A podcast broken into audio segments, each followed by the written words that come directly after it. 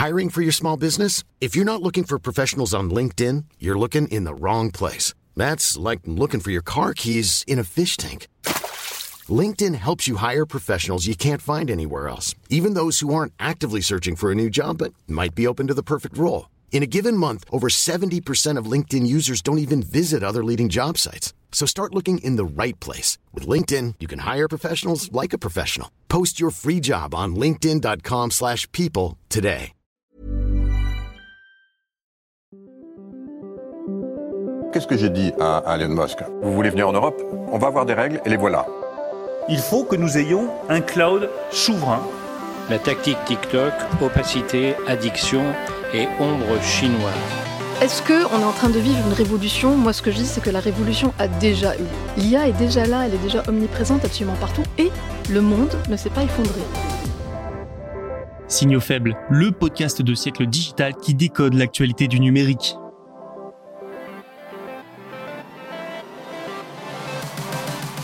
Bonjour à toutes et à tous, bienvenue dans cet épisode du mercredi 17 janvier 2024. Au sommaire aujourd'hui, Apple dépasse Samsung et devient le plus gros vendeur de smartphones au monde pour la première fois de son histoire.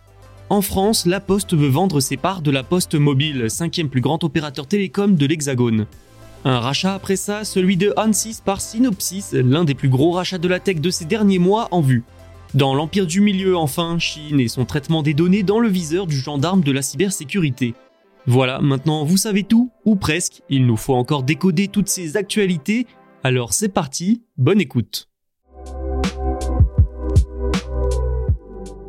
C'est une première dans l'histoire de la célèbre marque à la pomme.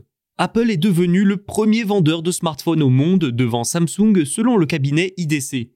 Le géant coréen occupait la première place depuis 2011, c'est vous dire. Apple aurait vendu 234,6 millions d'iPhone, tandis que Samsung aurait écoulé 226,6 millions d'unités. Alors premièrement, cette information, c'est l'illustration de la domination croissante d'Apple.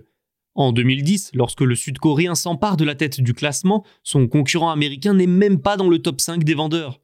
Nokia et BlackBerry étaient même encore dans le top 5, une autre époque. Hein. Et en 2023, derrière ces deux mastodontes que sont Apple et Samsung, on retrouve surtout les fabricants chinois. Xiaomi a vendu 146 millions de téléphones et 103 millions pour Oppo.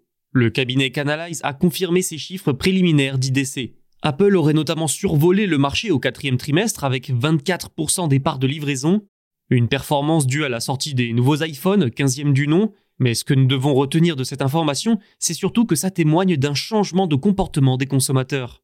Les consommateurs, vous comme moi, changent de moins en moins souvent de smartphone. Pas tous évidemment, mais c'est la tendance en tout cas.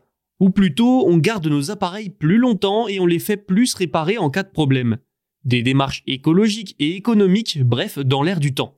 Par conséquent, les acheteurs, comme ils dépensent moins souvent pour un smartphone, ils se tournent de plus en plus vers du haut de gamme, comme les iPhones. La dynamique de ce segment du marché est d'ailleurs très bonne. Samsung, en revanche, a investi de plus en plus ces dernières années sur les segments entrée et moyen de gamme. Ces derniers, notamment les premiers prix, sont moins en forme que l'haut de gamme, Résultat, Samsung subit une baisse des ventes sur ces segments. Alors entre-t-on pour autant dans l'ère de la domination d'Apple? Pas sûr, puisque l'avenir s'annonce assez compliqué. C'est en tout cas ce qu'affirme Canalize. Pour le comprendre, il faut aller en Chine, premier marché de smartphones au monde. Là-bas, les constructeurs locaux reprennent du poil de la bête, notamment Huawei qui renaît de ses cendres littéralement depuis cet été et la sortie de sa nouvelle gamme de smartphones 5G. La société prend de plus en plus de clients à Apple dans l'empire du milieu. Ajoutons à cela l'interdiction par plusieurs administrations à leurs employés d'utiliser des appareils Apple, problématique quand la Chine est l'un de vos marchés les plus importants. Et en plus, la demande européenne et américaine semble se stabiliser. 2024 s'annonce donc malgré tout assez compliqué pour Apple.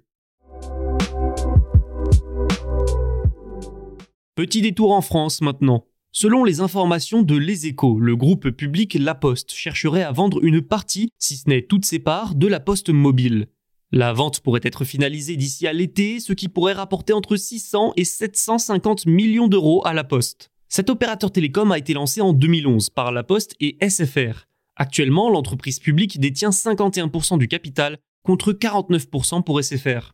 Et ça va peut-être vous surprendre, mais aujourd'hui, La Poste Mobile, c'est quand même le cinquième plus grand opérateur télécom de France. Il compte 2,3 millions de clients, ce qui représente environ 4% du marché, C'est également le dernier grand opérateur sans réseau en propre puisqu'il loue le réseau de SFR. Malgré une possible vente, ces services seront toujours distribués dans les 7000 bureaux de poste de l'Hexagone. Forcément, vu le dossier, vous vous en doutez, la politique n'est pas bien loin. Une source des échos affirme que le ministre en charge des télécoms devra autoriser l'opération parce que ça reviendrait à une privatisation. Nul doute que ça va apporter son lot de débats. Et pour que vente il y ait, il faudra également l'accord de SFR. L'opérateur de Patrick Drahi détient un droit de veto et de préemption. Il peut donc à la fois acheter en priorité les parts de la Poste et bloquer la vente à d'autres sociétés. Pour SFR, en tout cas, l'opération a de quoi séduire. Ça ferait 2 millions de clients en plus dans son giron alors que le nombre de ses abonnés mobiles chute encore et toujours. Il en a perdu 118 000 rien qu'au troisième trimestre. Seul hic, SFR a pour but principal de pousser ses clients actuels à prendre des forfaits plus chers. La croissance des abonnés en elle-même n'est pas spécialement une priorité. Et puis il y a la concurrence aussi. Bouygues Telecom notamment qui serait intéressé par le rachat.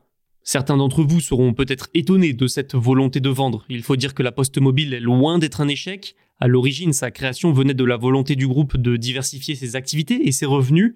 La Poste Mobile a enregistré une croissance de 8% chaque année depuis sa création.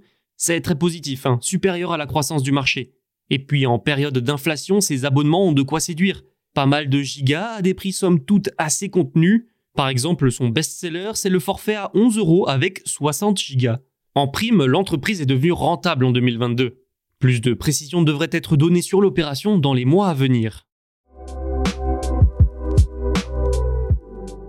Je suis prêt à parier que vous ne connaissez pas ces deux entreprises. Je parle de Synopsys et de Ansys.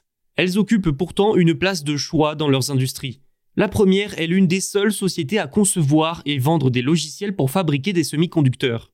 Ainsi, ses clients sont des géants comme Intel ou encore Nvidia. De son côté, Ansys conçoit des logiciels de simulation pour ingénieurs. Ses clients viennent de plusieurs domaines comme l'aérospatial, l'automobile ou encore l'énergie et même la défense. Parmi ses concurrents, on trouve entre autres Dassault Systèmes. Ansys permet par exemple de lancer des simulations avant un projet pour réduire les risques et les coûts et accélérer la commercialisation. Ces deux entreprises s'apprêtent à réaliser l'une des opérations les plus importantes de ces derniers mois dans la tech. Oui, Synopsys pourrait bien racheter Ansys. Elle a annoncé mardi dans un communiqué être en négociation exclusive pour ce rachat. Le montant serait d'environ 35 milliards de dollars. L'opération pourrait, elle, se conclure au premier semestre 2025. Pour Synopsys, c'est l'occasion d'élargir sa clientèle, ainsi que sa gamme de produits et de services. La société a aussi pour objectif de devenir un acteur de choix sur le marché de l'intelligence artificielle, grâce à Ansys. Comment? En proposant des outils pour développer des IA, tout simplement. Et en plein boom de ce marché de l'IA, Ansys a vu ses actions bondir en 2023.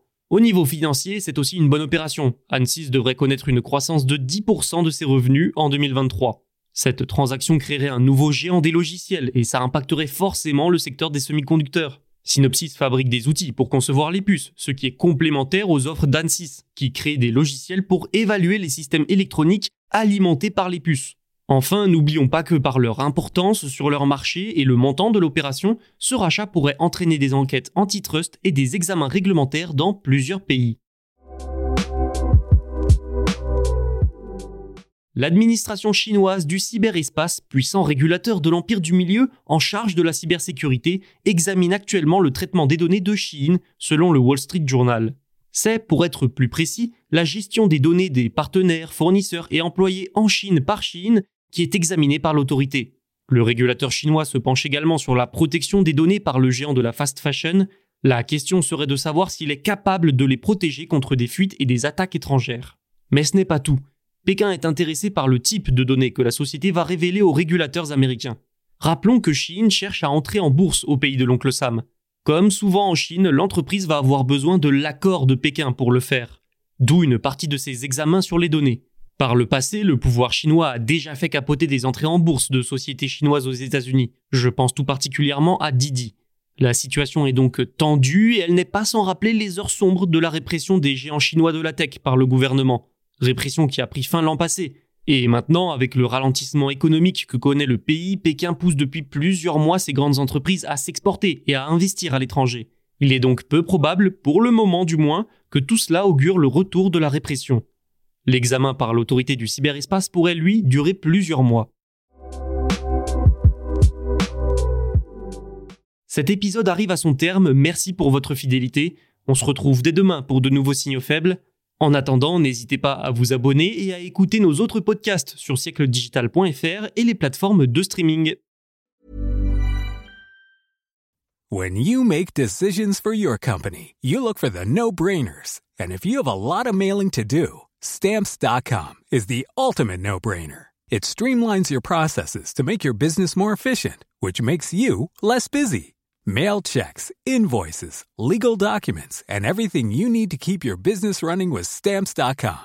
Seamlessly connect with every major marketplace and shopping cart. Schedule package pickups and see your cheapest and fastest shipping options from different carriers. With rates up to 89% off USPS and UPS rates. And with the Stamps.com mobile app, you can take care of mailing and shipping wherever you are. Make the same no-brainer decision as over 1 million other businesses with Stamps.com. Sign up with Code PROGRAM for a four-week trial, plus free postage and a free digital scale. No long-term commitments or contracts. That's Stamps.com. Code PROGRAM.